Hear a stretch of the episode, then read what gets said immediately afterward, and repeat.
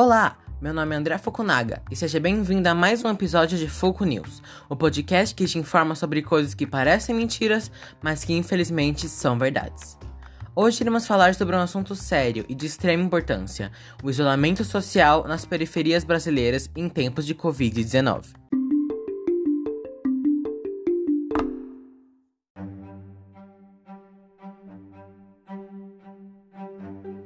O isolamento social é uma das medidas de prevenção a ser utilizada na tentativa do combate ao vírus Covid-19, que no início do ano chegou ao Brasil e resolveu ficar. A doença já tirou a vida de mais de 130 mil brasileiros e atualmente o índice de casos acumulados é de mais de 4 milhões de residentes do Brasil, sem contar com as mais de 900 mortes mundialmente. A Organização Mundial da Saúde, também conhecida como OMS, liberou uma lista de medidas preventivas para controlar a disseminação do vírus em questão.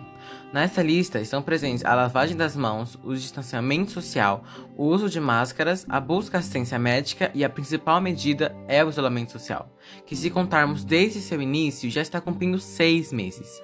Essa medida é algo que levantou muitos rumores e discussões, pois para uns é necessária, mas para outros, não.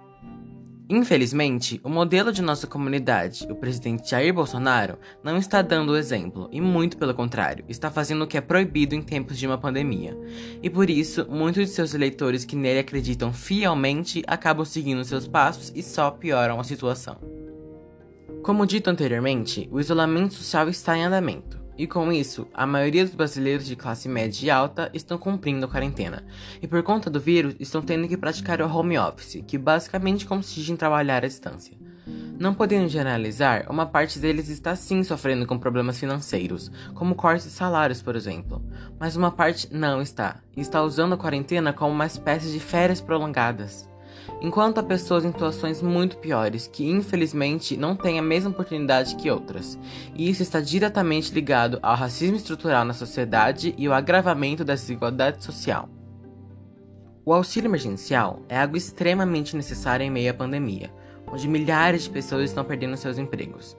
O valor inicial era de 600 reais, menos que um salário mínimo, porém, uma grande ajuda para quem não estava recebendo nada. Por conta de motivos não conhecidos, o presidente Jair Bolsonaro, junto com sua equipe, diminuíram o valor do auxílio emergencial para 300 reais, exatamente metade do valor inicial. Uma mudança que afetará muito aqueles que estão passando a necessidade. Como exemplo, temos os valores dos alimentos nos mercados, que estão cada vez maiores. Com o valor do auxílio diminuindo e o valor que deve ser gasto aumentando, a situação somente irá piorar, deixando os mais vulneráveis em uma situação quase sem saída, onde a única forma de melhora é o trabalho, novamente reforçando que é extremamente perigoso e prejudicial para o cidadão em meio a uma pandemia. No Brasil, os primeiros casos foram associados à classe economicamente favorecida, que no começo do ano haviam feito viagens internacionais, trazendo consigo de volta para o Brasil o vírus. Com continuidade da contaminação em alcance nacional e mundial, no Brasil, os primeiros casos nas periferias foram ligados a empregadas domésticas, motoristas de aplicativo e entregadores de alimentos, que por conta das viagens necessárias feitas para a casa dos clientes, acabaram se infectando com o vírus e o levaram de volta para suas casas. Por isso, a periferia acabou se tornando um grande centro de depósito do vírus. Enquanto não é possível dizer que a Covid-19 escolhe sua vítima por classe social, podemos dizer que as consequências podem variar de acordo com as condições financeiras e, consequentemente, as raciais. Uma pesquisa feita pelo Instituto Brasileiro de Geografia e Estatística, também conhecido como IBGE, mostra que 75% das pessoas que vivem na extrema pobreza são autodeclarados pretos ou pardos. Essas pessoas estão estruturadas, mesmo que de forma precária, nas comunidades. Elas sofrem pela falta de estudo, algo que dificulta muito na assimilação das informações passadas pelos órgãos de saúde.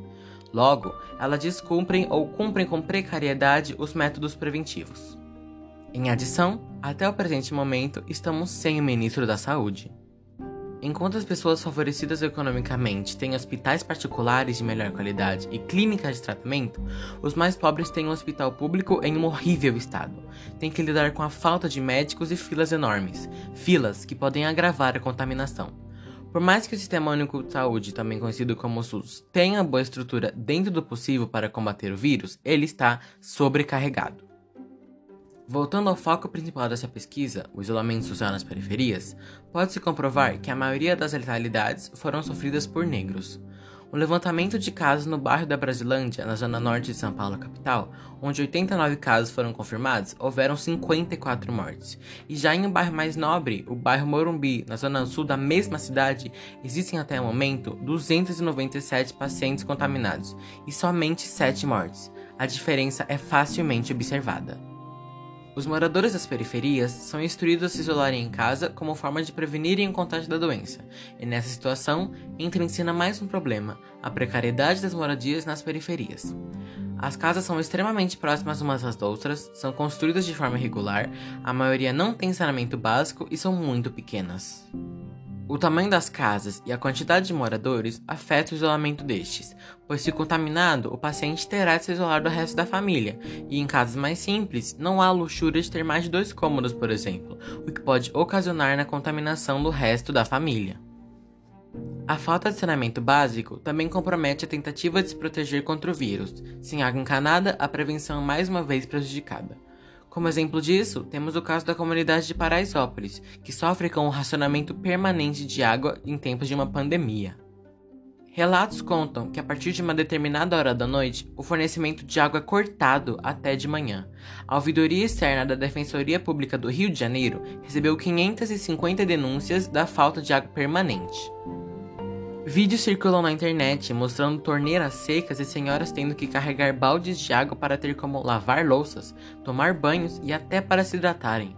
A explicação oferecida pelos representantes da Companhia Estadual de Água e Esgoto foi que, para conseguir distribuir água para toda a comunidade a partir de um reservatório localizado no topo da área, uma técnica chamada manobra d'água era feita, pois não há água suficiente para toda a comunidade. A forma encontrada para solucionar os problemas da falta d'água sofrida nas favelas do Rio de Janeiro foi a entrega de caminhões-pipa e o conserto de bombas d'água. O que parece é que a população sempre é esquecida e somente lembrada e levada em consideração na hora em que os candidatos precisam de votos para os colocarem no poder. Em uma cidade, sempre haverá o ponto mais rico e um ponto mais pobre.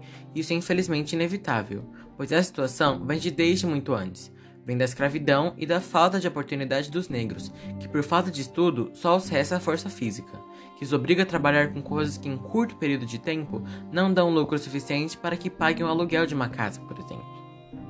A população pobre precisa de ajuda, e em meio a uma pandemia, as últimas esperanças estavam todas depositadas no governo, que ao invés de ajudar, somente piora, dizendo coisas horrendas sobre diversos assuntos e caçoando de outros. O que no começo era somente uma gripezinha, previsivelmente se tornou algo gigante e com altos índices de contágio, até mesmo para quem tem um histórico de atleta.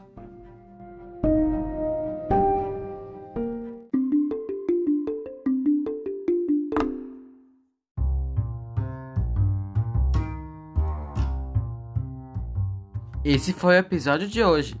Espero que tenha gostado do assunto e que leve algum conhecimento desse podcast para a sua vida. Te vejo no próximo episódio de Fuku News.